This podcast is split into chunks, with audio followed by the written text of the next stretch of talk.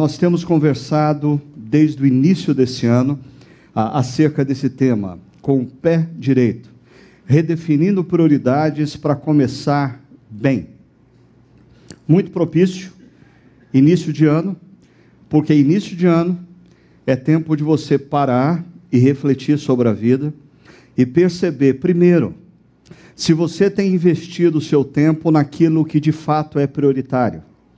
Porque muitas vezes ao longo da vida, nós conseguimos definir em alguns momentos o que nos é prioritário. Mas ao longo da vida, no dia a dia, as demandas, as distrações, as fascinações nos levam para caminhos completamente diferentes daqueles que nós planejamos no início. E aí nós chegamos no final de um ano muito distante, muito longe do que era prioritário para as nossas vidas. E nós temos procurado oferecer para vocês ah, o desafio de incluir em suas agendas o que nós chamamos na espiritualidade cristã de práticas espirituais, de disciplinas espirituais, ah, sugerindo que as disciplinas espirituais elas têm o poder, primeiro, ah, de nos dar uma visão clara do que deve ser prioridade nas nossas vidas. Segundo, se as disciplinas espirituais fazem parte da sua rotina diária, as disciplinas espirituais têm o poder de trazer a sua mente ao seu coração, ah, se a sua agenda é coerente com o que você declara ser prioritário. Então, nós começamos o ano conversando sobre essa disciplina espiritual o tempo de meditação, o tempo de meditação nas Escrituras, o tempo de meditação na palavra de Deus. Ah, e nós estudamos o Salmo 19. No último final de semana, nós estivemos conversando sobre o tempo de oração, e nós vimos como na própria vida de Jesus, a, a oração foi tremendamente importante para mantê-lo focado no que era prioritário, porque mesmo o próprio Senhor Jesus, ah, no século I, vivia no dia a dia demandas, vivia no dia a dia pressões que podiam levá-lo para longe das prioridades, mas Jesus, porque ele tinha o tempo exclusivo e intencional de oração, ah, ele se mantém no foco. Hoje, eu quero conversar com vocês sobre essa outra disciplina, a disciplina da adoração. E aqui eu tenho dois grandes desafios. Deixa eu mostrar para você o primeiro desafio. O primeiro desafio é que os temas anteriores, para muitas pessoas, hoje, ah, soam muito mais atrativos do que o tema de hoje. Por incrível que pareça. Por quê? Porque quando você pega as revistas, os jornais, os informativos, principalmente relacionados ao mundo corporativo. Eu não sei se você sabe, mas está na moda meditar e orar. Se você não medita diariamente, não ora diariamente, você é o que chamam por aí de old fashion. Você está fora de moda. Você está fora de moda. Se você pega as revistas que falam do mundo corporativo, executivos estão meditando, pessoas estão iniciando o dia com oração. É verdade, é verdade. É um tipo de meditação que não tem como alvo as Escrituras, e é um tipo de oração que não tem como destino o Deus Criador e Redentor. No entanto, esses informativos, essas revistas, apontam para o fato de que a meditação e a oração são práticas que estimulam áreas do cérebro vinculadas à sensação de bem-estar e criatividade. Ah, então, pessoas que meditam são pessoas que têm uma sensação de bem-estar melhor, maior do que aqueles que não meditam. Pessoas que oram estimulam áreas do cérebro ah, relacionadas à criatividade, gerando uma potencialidade na criatividade maior do que aqueles que não oram. Ah, mas perceba a motivação errada quando a gente começa a falar disso. Porque a gente começa a meditar e orar, porque isso é bom para a gente. Meditar e orar para ser mais criativo, meditar e orar para ter melhor bem-estar. E não necessariamente meditar e orar para que Deus nos relembre acerca das nossas prioridades e que as nossas agendas se mantenham no foco. Por outro lado, o tempo de adoração é um tempo que gera desconforto ah, ou uma sensação de ameaça. Por quê? Ah, porque quando nós adoramos, nós reconhecemos que algo ou alguém é superior a nós. E esse negócio incomoda. Porque nós, ocidentais, nós, nós do século 21, nós, seres individualistas, gerados por esse mundo, pós-revolução francesa e industrial, que queremos ter autonomia e determinamos que nós somos os senhores dos nossos próprios destinos, nós não gostamos desse negócio de reconhecer que alguém é superior a nós. E que, que esse alguém, se ele é superior, nós concluímos que esse alguém tem o poder sobre as nossas vidas. Ah, o poder de mudar o nosso futuro, o poder de ir contra o que a gente determinou que vai acontecer. Nós planejamos a vida numa direção e esse ser a quem nós adoramos, ele tem o poder de interferir. Que negócio é esse? Isso é absurdo. Você já parou para pensar como, para o homem, para a mulher que vive no século 21, desse lado do mundo ocidental, altamente individualista e autônomo, esse negócio de adoração é desconfortável? Gera um senso de ameaça. Mas justamente porque, quando nós adoramos, nós relembramos que Deus é Deus e nós somos só criaturas. Que Deus é o Todo-Poderoso e nós somos os seres que dependemos do amor e da benção dele. O tempo de adoração se torna um tempo precioso que redefine prioridades. Ah, eu queria mostrar isso para vocês hoje, e aí eu vou adentrar no meu segundo grande desafio nessa noite. Eu decidi falar sobre esse tema abordando o livro de Apocalipse. Bom, né? E mais, eu tenho 40 minutos para fazer uma exposição do livro inteiro de Apocalipse e aplicar o livro de Apocalipse ao tema adoração. Então, veja só, você vai ter que me acompanhar, porque eu vou ser rápido, pontual e você vai ter que estar comigo. Mas eu queria te prometer uma coisa: você vai sair daqui hoje com uma visão de Apocalipse que você, bem possivelmente, nunca teve. Eu vou te mostrar qual é a síntese, os melhores momentos de Apocalipse, para você compreender o sentido primário desse livro. Portanto, me acompanha. Primeiro, Apocalipse é escrito pelo apóstolo João. João é o último dos apóstolos vivo. Apocalipse já é escrito no final do século I. João se encontra envolvido num contexto complexo e desanimador. Por quê? Ah, porque João está sendo testemunha da perseguição de inúmeros cristãos.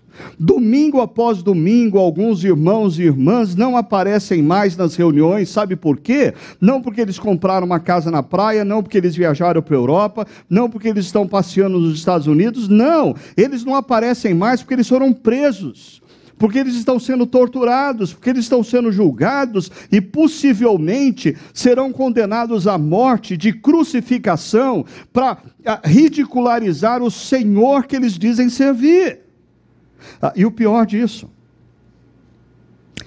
quando João olha o mundo dele, ah, o inimigo número um dele e dos cristãos é ninguém, ninguém mais do que César, o grande imperador romano. É uma espécie de versão de Donald Trump do século I. O cara detém o maior poder militar da época, o cara detém o poder econômico, o cara detém tudo e ele acha que o mundo existe para ele. E ele está disposto, para ele, o, o que existe lado de fora das fronteiras do Império Romano, pouco importam. O que importa é o Império Romano. E nesse contexto, João está exilado na ilha de Pátimos. A ilha de Pátimos é uma pequena ilha a, a cerca de uns 70 quilômetros da costa, hoje da Turquia, ali bem próximo da cidade de Éfeso. uma, uma ilha que deve ter talvez um raio de não mais do que 15 quilômetros. Dá para você andar de bicicleta na ilha inteira durante um dia. numa das pontas dessa ilha, que tem um formato de ferradura, existe hoje o que eles chamam de Monastério de São João aonde possivelmente João estava, ah, e ali existe uma gruta, aonde, segundo a tradição, ah, João eh, teve a visão do livro de Apocalipse. Mas João tem a visão do livro de Apocalipse num momento mu muito especial e muito profundo de adoração. Ele escreve então a partir disso um livro longo, e de interpretação complexa devido ao estilo literário dele. E aqui está um dos pontos que faz com que muitas pessoas não compreendam o livro de Apocalipse. Ah, eu até diria o seguinte: quem tem mais de 30, 35 anos, que não leu O Senhor dos Anéis, do, do Tolkien, ah, eu até acho, eu até entendo porque não consegue interpretar o livro de Apocalipse, mas a turma que leu, os livros de Tolkien, deveria ter mais facilidade para ler o livro de Apocalipse, porque o estilo literário é muito parecido. Por exemplo, quando você lê Tolkien, você não fica interpretando detalhes. Ah, porque aquele monstro tem três olhos na testa? Porque ele tem cinco orelhas? Por que ele tem três pernas? Não! Não! Quando você assiste O Senhor dos Anéis, ou você lê o livro dos Tolkien, de, de Tolkien, a, a, a cena como um todo é mais importante do que detalhes. Você não fica se perguntando, ah, mas por que, que os hobbits são menores? Por que os elfos têm orelha pontuda? E por que o pé do Frodo é peludo? Não, não vem ao caso. Não vem. O, o importante não é o detalhe, o importante é a cena. Ah, e o livro de Apocalipse tem um pouco disso. Agora, eu vou oferecer para vocês uma seleção de versos de Apocalipse a, a fim de que você consiga perceber qual é a trama crucial do livro de Apocalipse. Eu vou apresentar para você os melhores momentos. Eu não vou me ater naqueles momentos em que assim João está tocando bola no meio de campo. Não, eu só, eu só vou mostrar para vocês os momentos decisivos do livro de Apocalipse. No entanto, você tem que prestar atenção em duas coisas.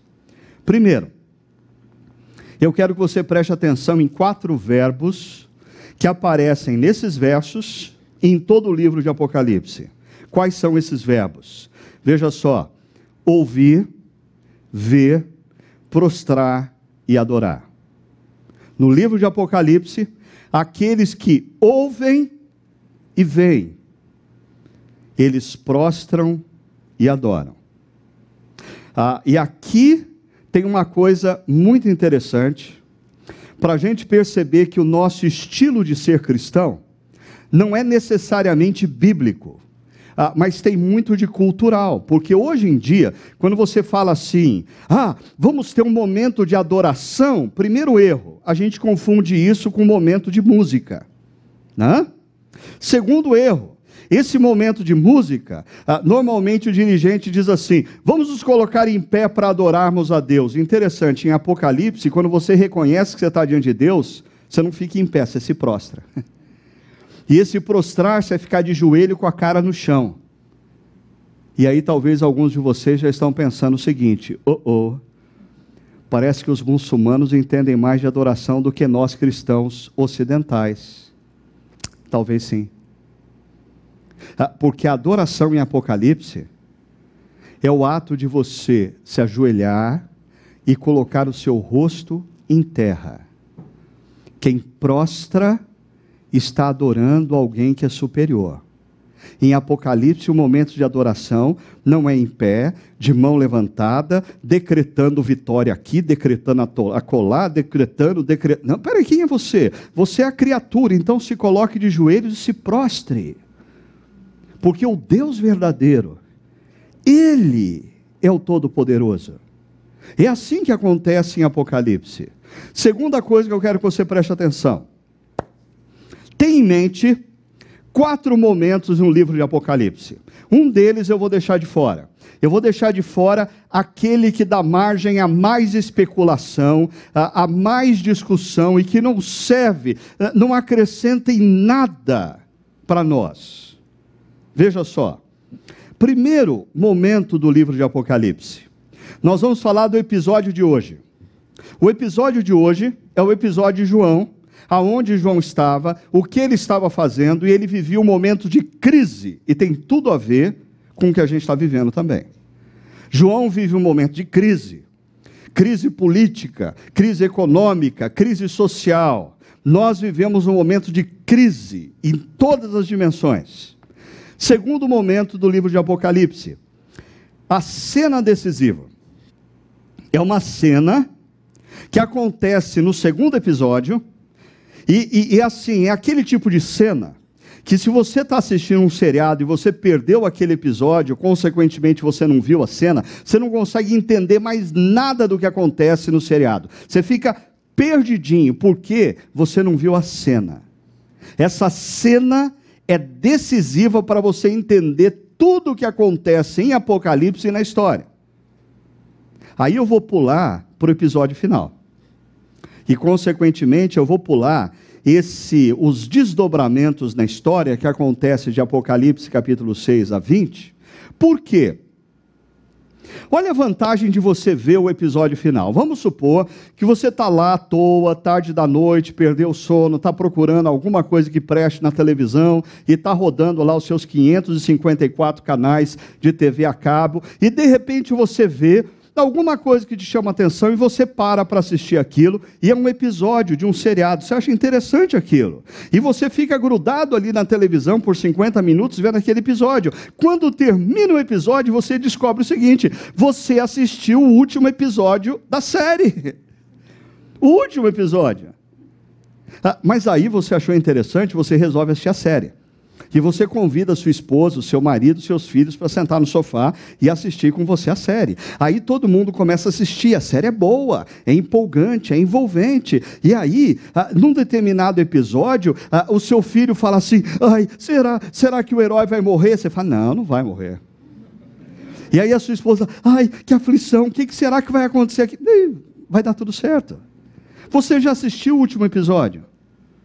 Eu quero oferecer para você o último episódio de Apocalipse, porque se você entender o último episódio de Apocalipse, todo o desdobramento na história, do capítulo 6 ao capítulo 20, pouco importa se você conseguiu entender o que representa aqueles chifres, aqueles olhos, aquelas semanas, a besta que surge no mar, a besta que surge na terra, não importa. Você já sabe o que vai dar no final, e você já sabe que no final vai dar tudo certo. Essa é a vantagem de você conhecer e entender o episódio final. Se você tem, aí em azul, eu vou ler versos relativos ao episódio de hoje, cena decisiva e último episódio. Você está comigo? Vamos lá. Os primeiros versos são tirados de Apocalipse 1 a 3, o episódio de hoje. Eu, João, irmão e companheiro de vocês, e aí vem três palavras muito importantes no hoje de João: sofrimento, reino e perseverança. Porque João e os seus irmãos e amigos estão sofrendo. Sabe o que eles estão sofrendo? Porque um dia eles entenderam o que aconteceu naquela cruz, se renderam ao amor de Deus e se tornaram súditos daquele que ressuscitou no terceiro dia. Eles são cidadãos do reino, mas eles são cidadãos do reino num mundo que vive em rebelião contra o rei do reino. A cultura do mundo em que eles estão inseridas, é, inseridos é uma cultura que está em oposição ao rei do reino. Por isso eles sofrem e por isso eles vão perseverar. Estava na ilha de Pátimos, uma das ilhas gregas. Mas ele não está fazendo cruzeiro pelas ilhas gregas. Ele não deu uma paradinha em Pátimos antes de chegar em Santorini. Não. O texto diz: ele está em Pátimos por causa da palavra de Deus e por causa do testemunho de Jesus.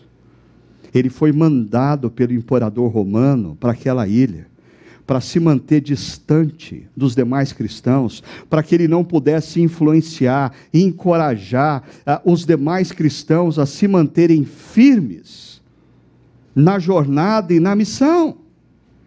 E o texto diz: no dia do Senhor, que é uma referência ao primeiro dia da semana, o domingo o primeiro dia da semana que os discípulos de Jesus, devido à ressurreição de Cristo no domingo, eles reinterpretaram o sabá judaico, já já eu volto nisso, e passaram a se reunir no primeiro dia da semana. Primeiro dia da semana é o dia em que os discípulos de Cristo no primeiro século se reuniam para adorar a Deus, para buscar a presença de Deus. Eles adoravam a Deus todos os dias, mas no domingo, no dia do Senhor, eles adoravam comunitariamente.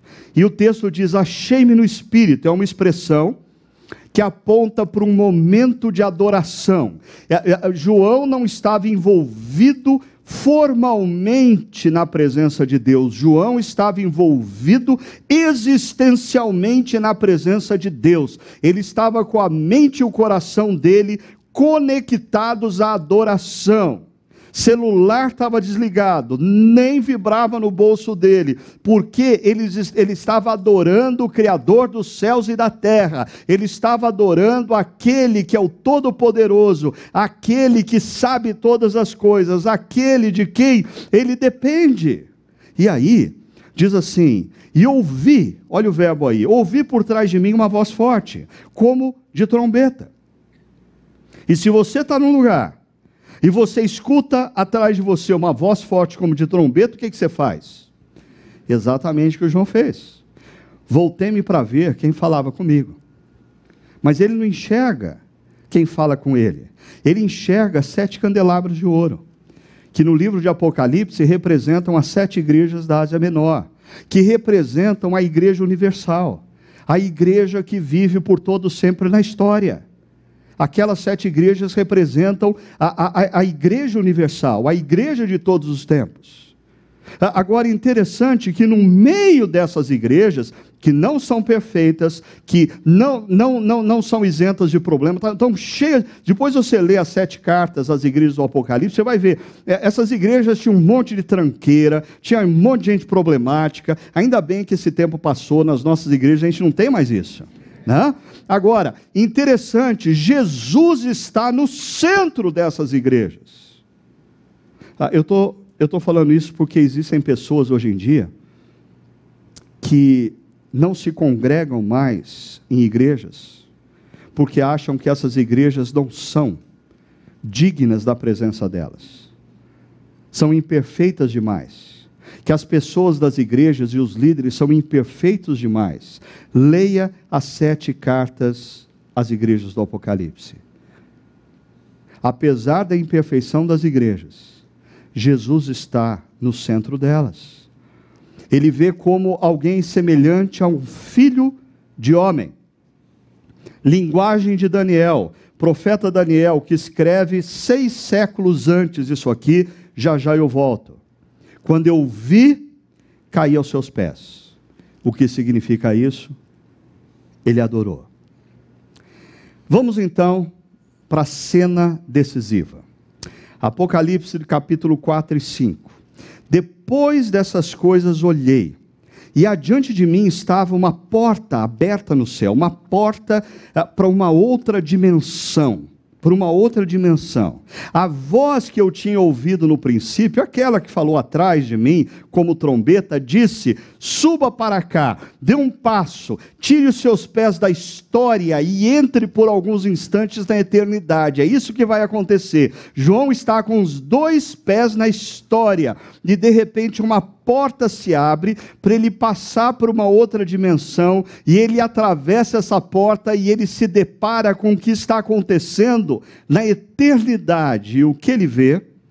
Então vi, na mão direita daquele que está sentado no trono, Deus, um livro em forma de rolo, e selado com sete selos. E, e, e, no livro de Apocalipse, o número 7 é o número, é, é o número da perfeição absoluta, é o número da plenitude. Ah, então, se esse livro está selado com sete selos, esse livro está plenamente selado, não há quem possa abri-lo, porque ele está perfeitamente selado e fechado. Ah, mas o que é esse livro? Ah, nesse livro está o desenrolar da história da humanidade. Se esse livro não for aberto, a história ela emperra na crise. Nós não temos esperança. A única esperança que nós temos da história caminhar na direção da redenção de todas as coisas e tudo voltar ao equilíbrio pleno como era no início, é esse livro ser aberto. Ah, esse livro, ele contém a redenção da história. Acompanha comigo vi um anjo poderoso proclamando em alta voz. O que, que esse anjo proclama? Quem é digno de romper os selos e de abrir o livro? Porque nós precisamos que alguém abra esse livro. O texto diz: não havia ninguém, nem no céu, nem na terra, nem debaixo da terra, que pudesse abrir o livro ou sequer olhar para ele. João entra em desespero diz o texto, eu chorava muito, muito, porque não se encontrou ninguém que fosse digno de abrir o livro e olhar para ele. Então, um dos anciãos, já já eu volto nos anciãos, me disse: Não chore, João, não chore. Ah, mas, mas como eu não vou chorar? Se eu olho para a história, e nós estamos cravados num momento terrível da história. A Europa está em crise. A comunidade econômica europeia está desfacelando. Ah, os Estados Unidos da América têm um discurso de um novo presidente, altamente populista, e que, em outras palavras, diz: o mundo que existe do lado de fora dos Estados Unidos, que se vire, nós vamos pensar em nós.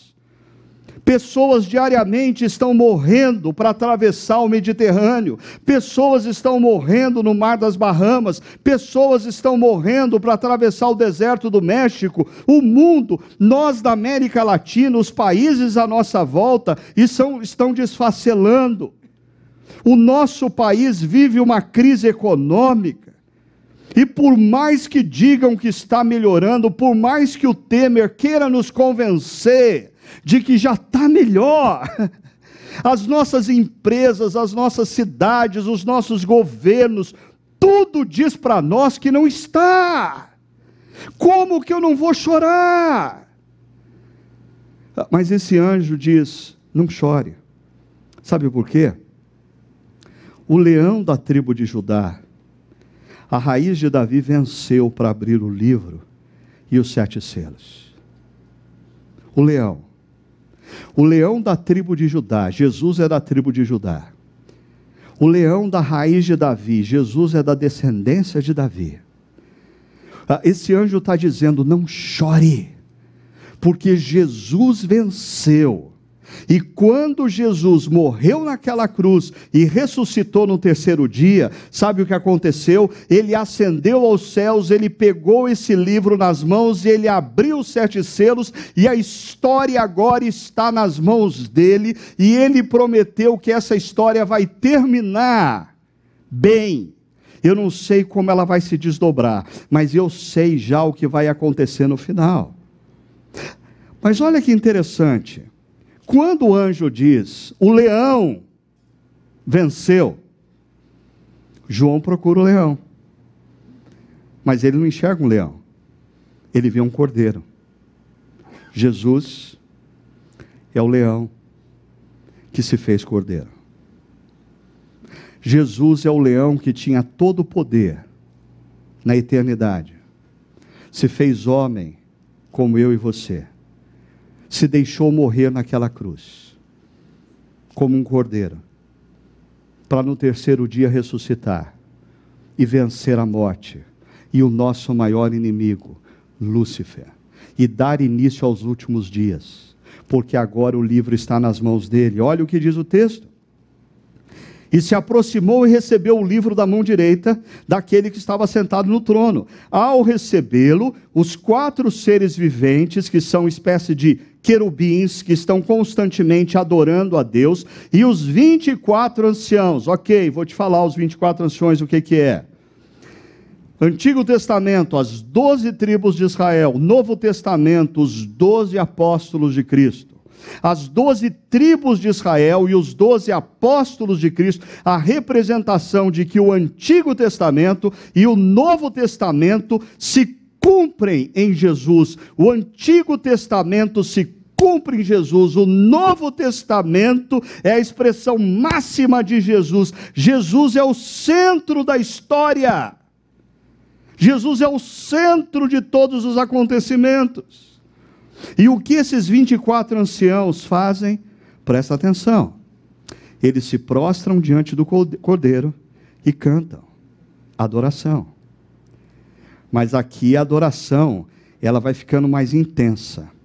É como assim quando essa banda aqui, o João começa a tocar o teclado, aí depois o outro entra com a guitarra, e o outro entra com outro instrumento, e a coisa vai crescendo, vai crescendo, vai crescendo, e essa adoração vai crescer. Olha só. Então olhei e ouvi a voz de muitos anjos. A pergunta é: quantos anjos? Então me acompanhe. Milhares de milhares, milhões de milhões de anjos eles rodeavam o trono, bem como os seres viventes dos anciãos. E o que, que esses anjos faziam? Eles cantavam em alta voz. Eles estão adorando o leão que se fez cordeiro e que agora pegou o livro nas mãos e dirige a história. Depois, ouvi todas as criaturas existentes no céu, na terra, debaixo da terra e no mar e tudo que neles há. Ah, João está contemplando me acompanha. Os 24 anciãos estão adorando prostrados. Os anjos, milhões de milhões, imagina o volume desse coral. Estão adorando o leão que se tornou cordeiro e venceu. E aí João dá uma olhadinha para outra dimensão na história e todos os seres viventes, todas as criaturas estão adorando o leão que se tornou cordeiro e venceu. E o que eles cantam? Aquele que está sentado no trono e ao cordeiro, seja o louvor, a honra, a glória, o poder para todo o sempre. E os quatro seres viventes gritam: o que alguns de vocês estão querendo gritar agora. Amém! E os anciãos se prostram e adoram.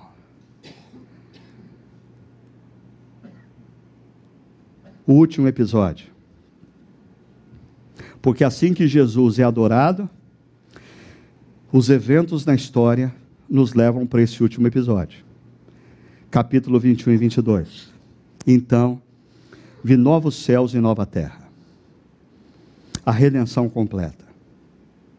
Para alguns, isso significa uma, um outro céu e uma outra terra.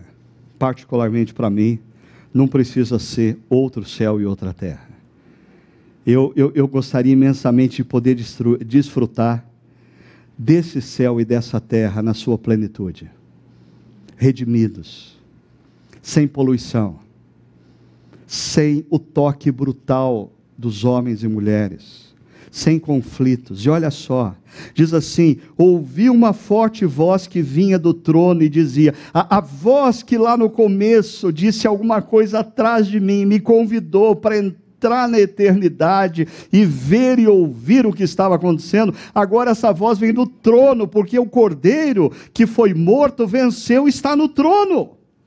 Ele grita dizendo: Agora o tabernáculo de Deus está com os homens, com os quais ele viverá. Ele enxugará dos seus olhos toda lágrima toda lágrima derramada pela perda de um ente querido, toda lágrima derramada por causa de um conflito com um filho, é, por causa do divórcio, toda lágrima derramada por causa da enfermidade, por causa do câncer, toda lágrima derramada por causa da injustiça, da opressão, da discriminação, ele enxugará dos seus olhos toda lágrima. Não haverá mais morte, não haverá mais tristeza, não haverá mais choro, não haverá mais dor.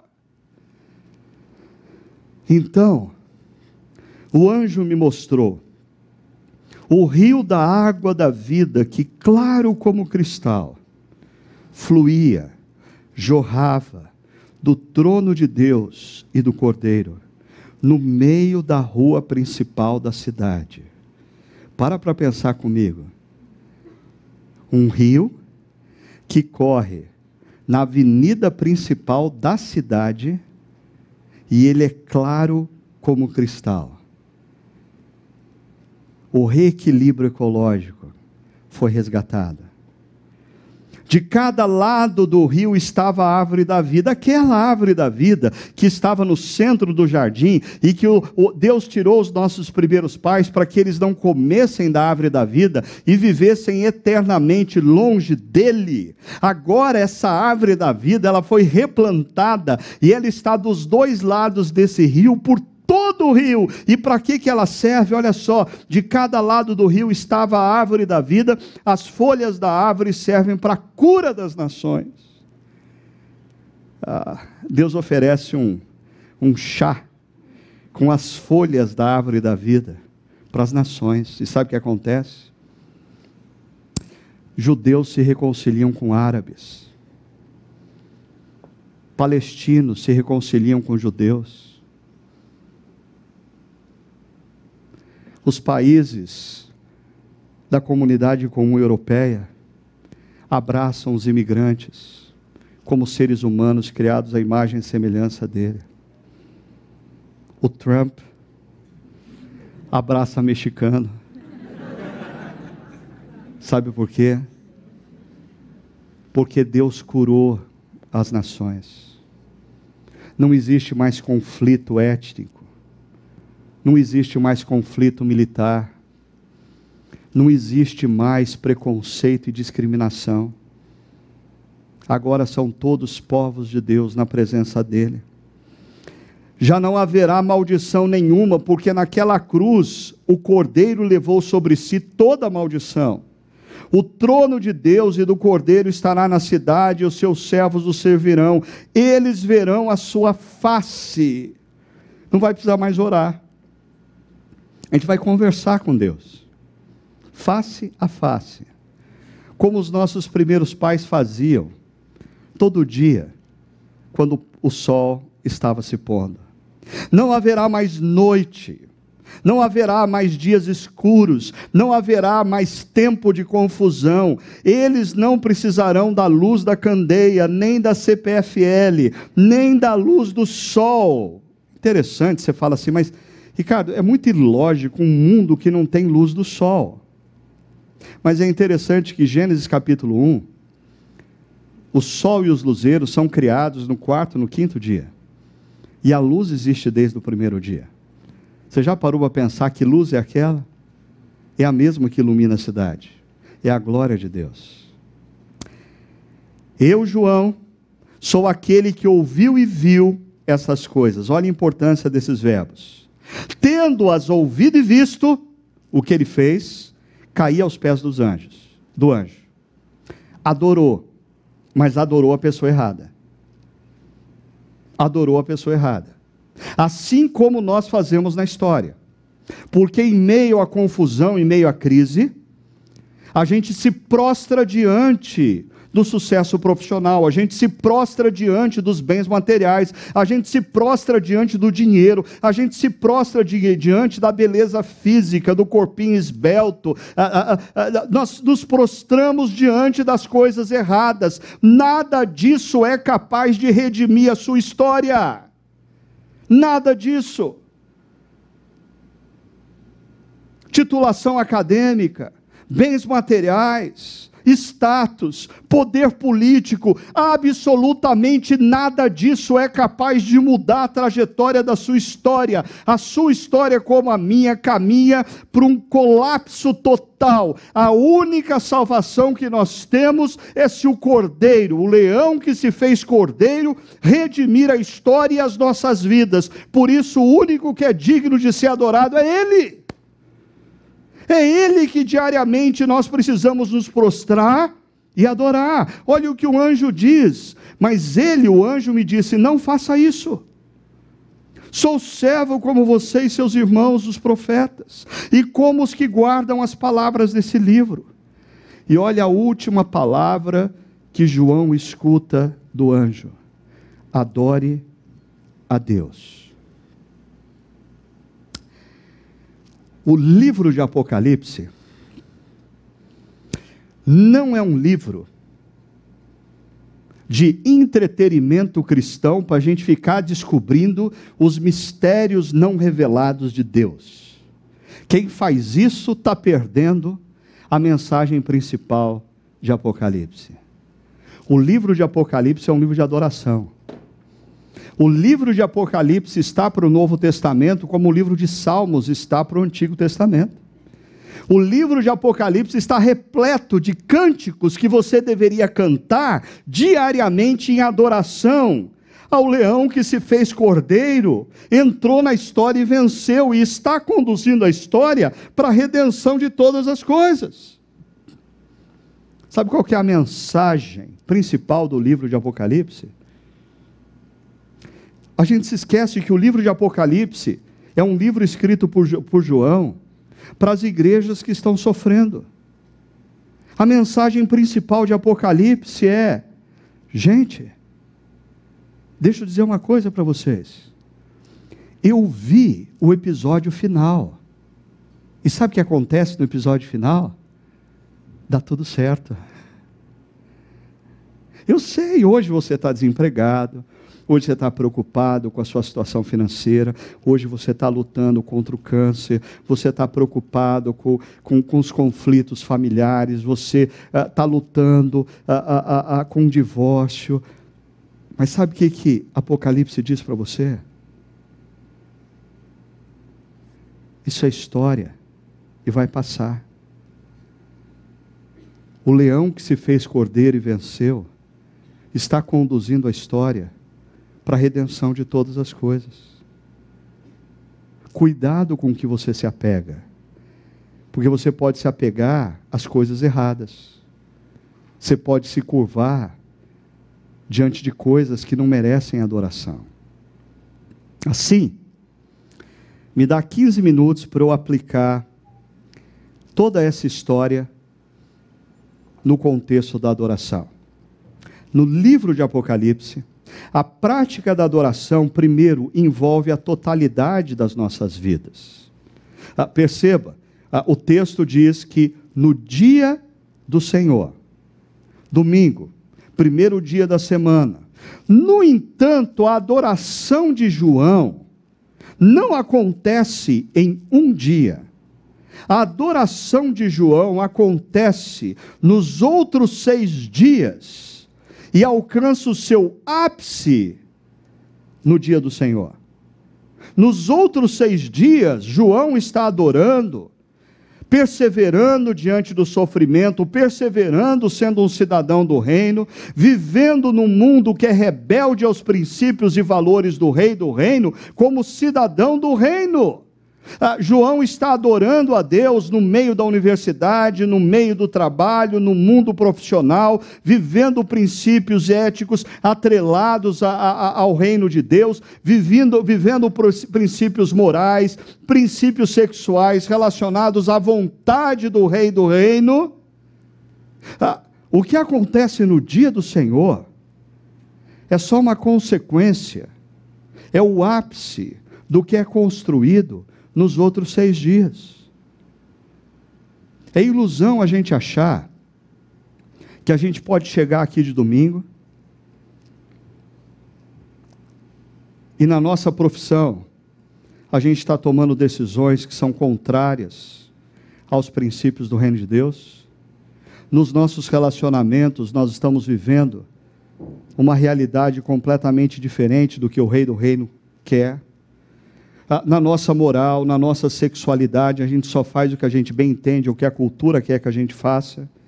A gente não vive os valores do Rei do Reino. E aí a gente chega no dia do Senhor, no domingo, e canta, e levanta a mão, e chora, e tem arrepio. Deus olha e fala: desculpa, isso é teatro. Vamos parar com o teatro. Eu quero que você me adore na sua vida. Me adore na maneira como você administra a sua empresa. Me adore na maneira como você faz negócios. Me adore na maneira que você trata os seus funcionários. Me adore na maneira como você leva a sério o seu tempo de trabalho e você não engana o seu patrão. Me adore na maneira como você se relaciona com seus vizinhos. Me adore da maneira como você namora. Me adore na maneira como você vive no meio da universidade quando você está pressionado por pessoas que não acreditam no mesmo Deus que você. Assim, a segunda coisa, a prática da adoração, tem seu ápice num dia e espaço. João fala, no dia do Senhor. Ah, é uma referência, como a gente viu, ao domingo. Ah, detalhe: os discípulos de Jesus, depois da ressurreição de Jesus, que se deu no primeiro dia da semana, o domingo, ah, passaram a se reunir comunitariamente, orar, adorar e refletir nas Escrituras. Eles adoram com suas vidas nos outros seis dias, mas no dia do Senhor eles se reúnem para orar, para ler as Escrituras, meditar e adorar comunitariamente. Como eu disse no início, isso é uma reinterpretação do sabá, que consta no Antigo Testamento e é uma das leis uh, que nós chamamos dos Dez Mandamentos. Vamos, vamos recordar um pouquinho o que, que diz os Dez Mandamentos sobre o Sabá? Lembra-te do dia de sábado, o sétimo dia, para santificá-lo. Trabalharás seis dias e neles farás todos os teus trabalhos, pois em seis dias o Senhor fez o céu e a terra o mar e tudo que neles existe, mas no sétimo dia descansou. Portanto, o Senhor abençoou o sétimo dia e o santificou. Então, o judeu no Antigo Testamento tem o sétimo dia, o sábado, como um dia especial, um dia em que ele para tudo um dia em que ele se reúne com outros irmãos e irmãs da fé, um dia em que ele adora o Deus Criador de todas as coisas, e esse dia o relembra quem é Deus, quem ele é e qual é o lugar do trabalho nessa história. Ah, mas os cristãos passam a fazer isso no primeiro dia da semana, no domingo por causa da ressurreição de Cristo. E a pergunta é: ah, mas quem está certo? Ah, eu, eu, eu tenho que guardar o sábado ou eu tenho que guardar o domingo? Eu diria para você: você deveria ter uma preocupação um pouquinho mais profunda do que essa.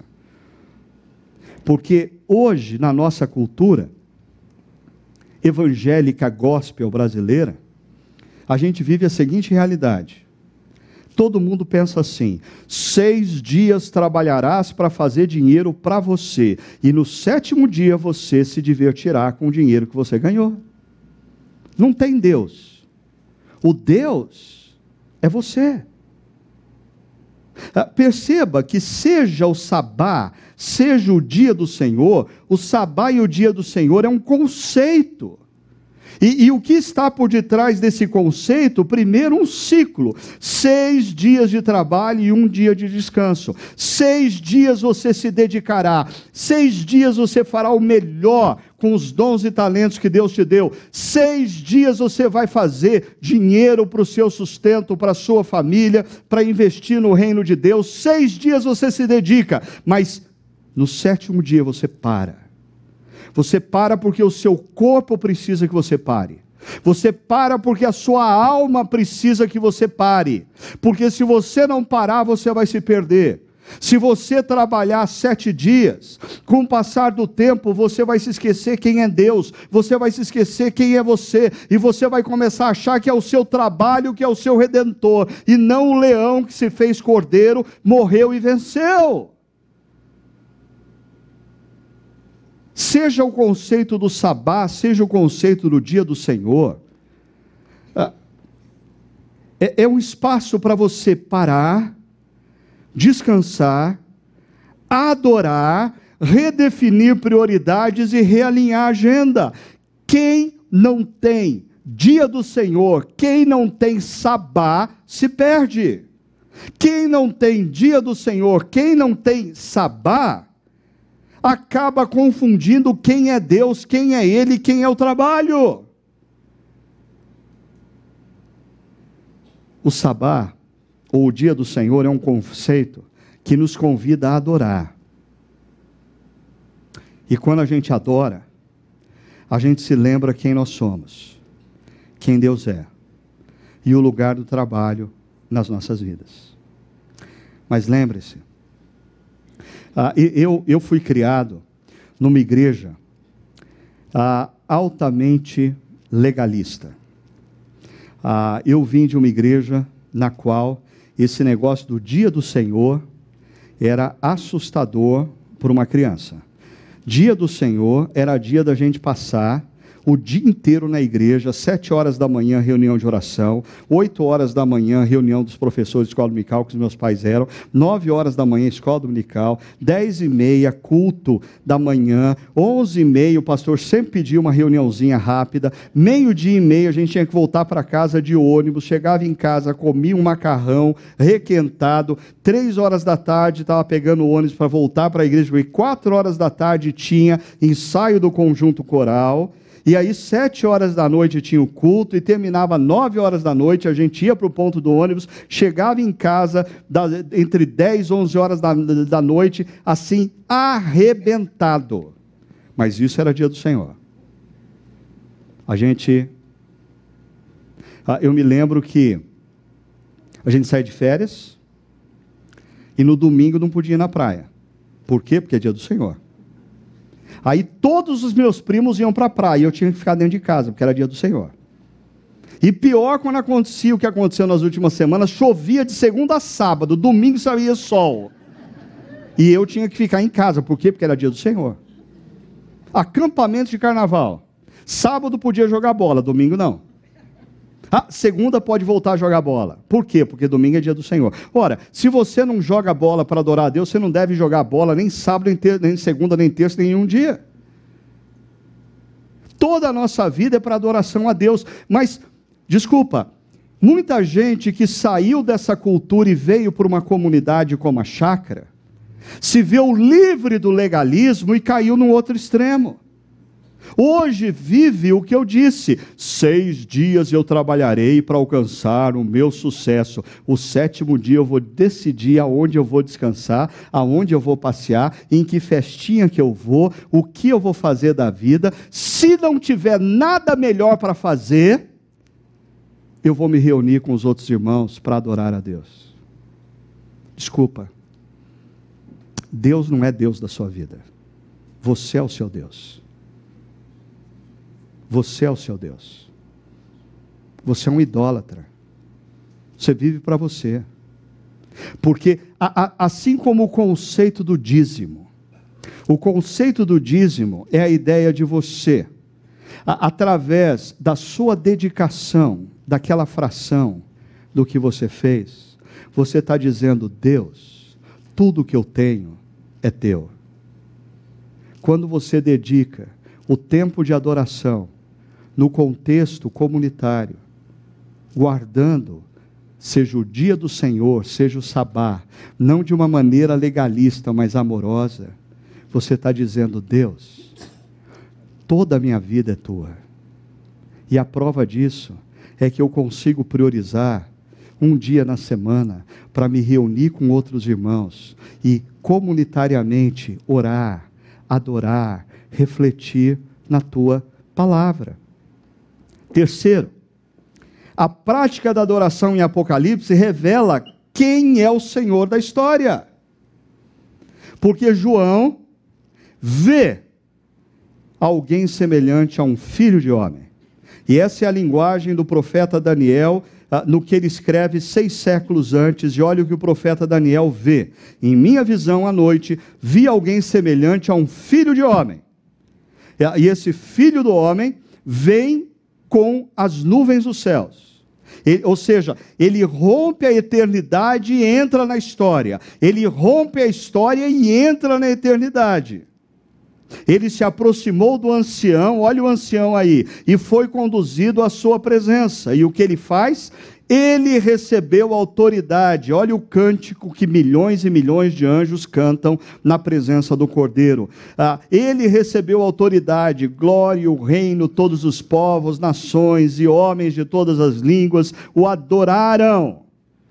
Seu domínio é um domínio eterno que não acabará, o seu reino jamais será destruído. Jesus é o leão que se fez cordeiro e vence agora conduz a história à restauração.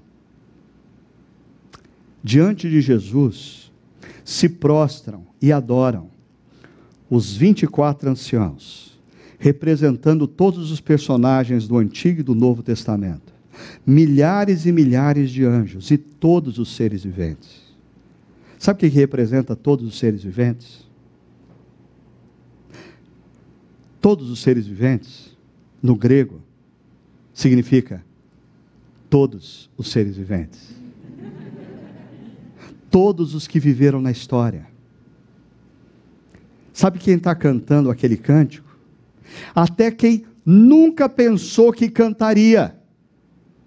Mas depois que a história se culmina, aquela multidão dos seres viventes de toda a história estão dizendo: Jesus é o Senhor da história no meio daquela multidão, existe César Augusto, existe Marco Aurélio, existe Alexandre o Grande, existe Gengis Khan, existe Adolf Hitler, existe Mussolini, existe todos os líderes que se acharam poderosos um dia nesse planeta, existe Donald Trump curvando os joelhos, colocando o rosto em terra e declarando: O Senhor da história não sou eu.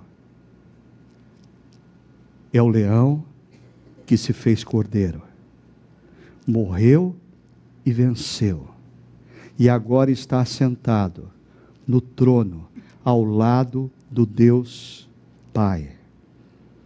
E a última aplicação a prática da adoração redimensiona a nossa cosmovisão.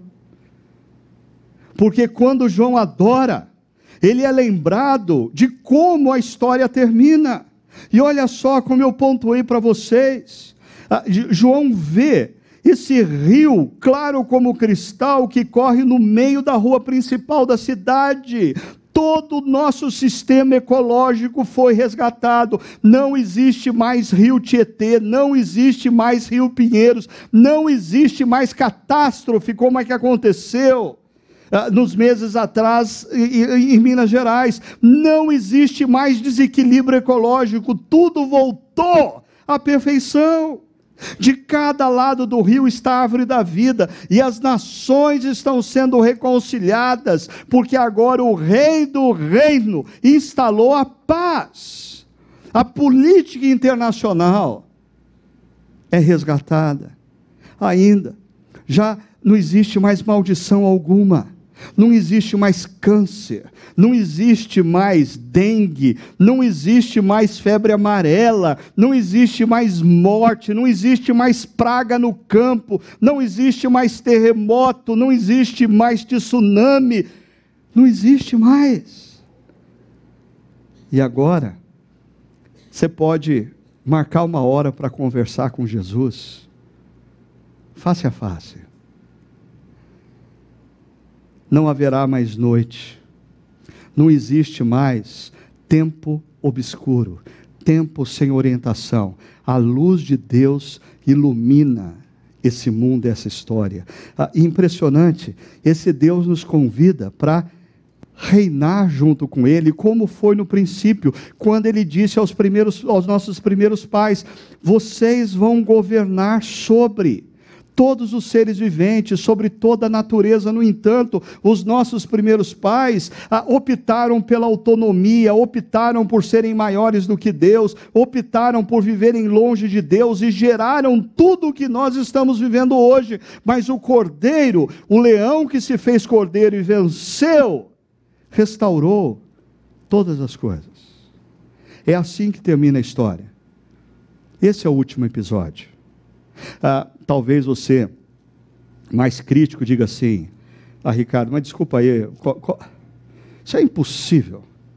Como que, como que Deus vai restaurar todas as coisas? Ah, desculpa, você vive num universo que, apesar de todos os problemas, ele é impressionante e incrível. E sabe quem Deus fez esse universo? Foi o Deus Criador. O mesmo que tem o poder para restaurar todas as coisas. Termino convidando vocês a pensarem em três perguntas. Primeiro, como devemos viver o presente? Como encarar as adversidades que enfrentamos diante dessa visão de futuro?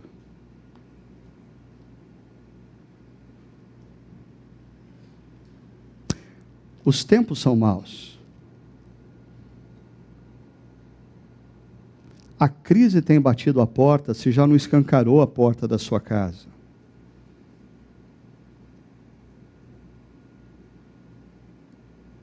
Mas quando João adora e adentra na dimensão eterna, ele volta e diz para mim e para você: Sabe o que, que eu vi? Eu vi que no final vai dar tudo certo. Deus vai enxugar a sua lágrima. Deus vai restaurar a sua saúde. Deus vai restaurar a sua vida. Ah, talvez João diga assim: tem mais uma coisa, sabe o que eu percebi?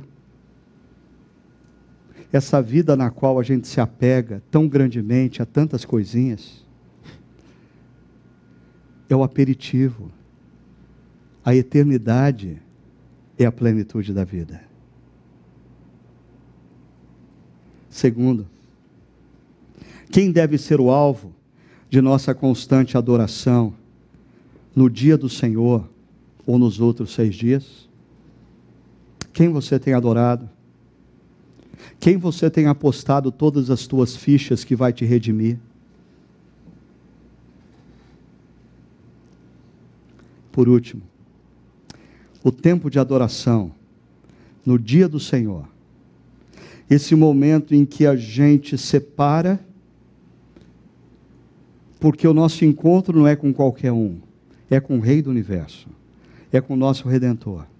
E a gente se reúne com outros irmãos e irmãs para relembrar as nossas mentes.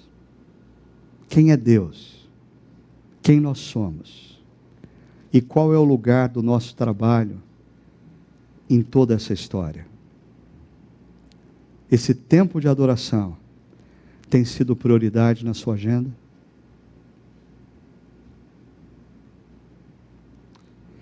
Queria convidar você para nesse momento.